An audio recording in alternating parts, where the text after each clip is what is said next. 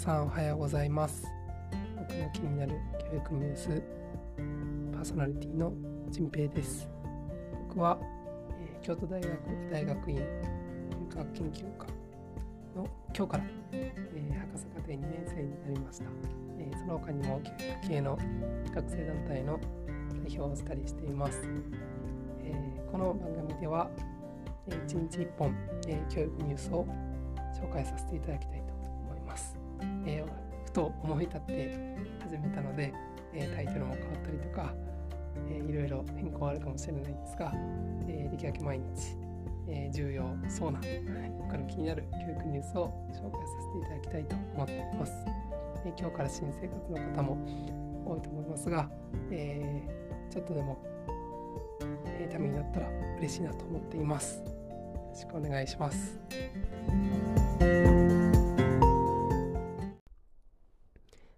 えー、それでは、えー、早速今日のニュース、教育系のニュースを、紹介したいと思います。えー、今日のニュースは、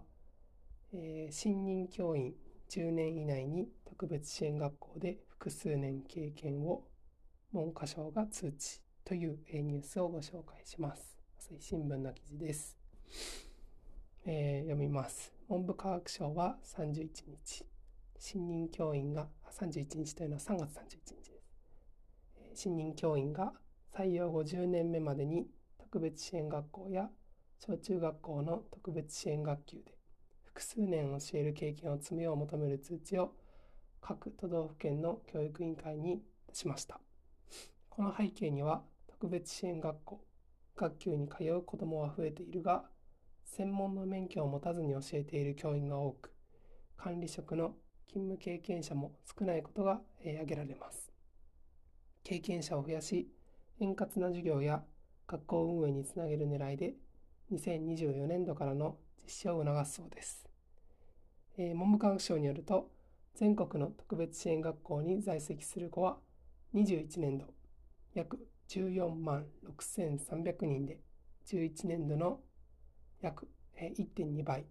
特別支援学級は約32万6500人で2.1倍、通常の学級に在籍しながら一部一部授業を別室で教わる通級指導を受ける子は19年度約13万4200人で、えー、09年度ですね2009年度の2.5倍に増えたそうです。しかしながら学習環境は十分に整わず、特別支援学級の担任が別支援学校教諭免許状を持つ割合は3割にとどまっています。また、正規でない臨時的任用教員、えー、いわゆる臨任ですね、が特別支援学級を担任する割合は小中学校とも約24%で担任全体に臨任が占める割合の2割超となっているそうです。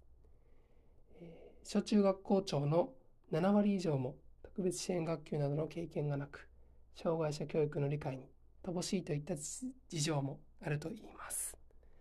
はい、えー、今日のニュースは、えー、このような、えー、特別支援学級と、まあ、その新任、10年目までということでしたが、10年目までに、えー、特別支援学校とか学級で、えー、経験積もうよというふうな、そんな通知が文科省から出されたというニュースでした。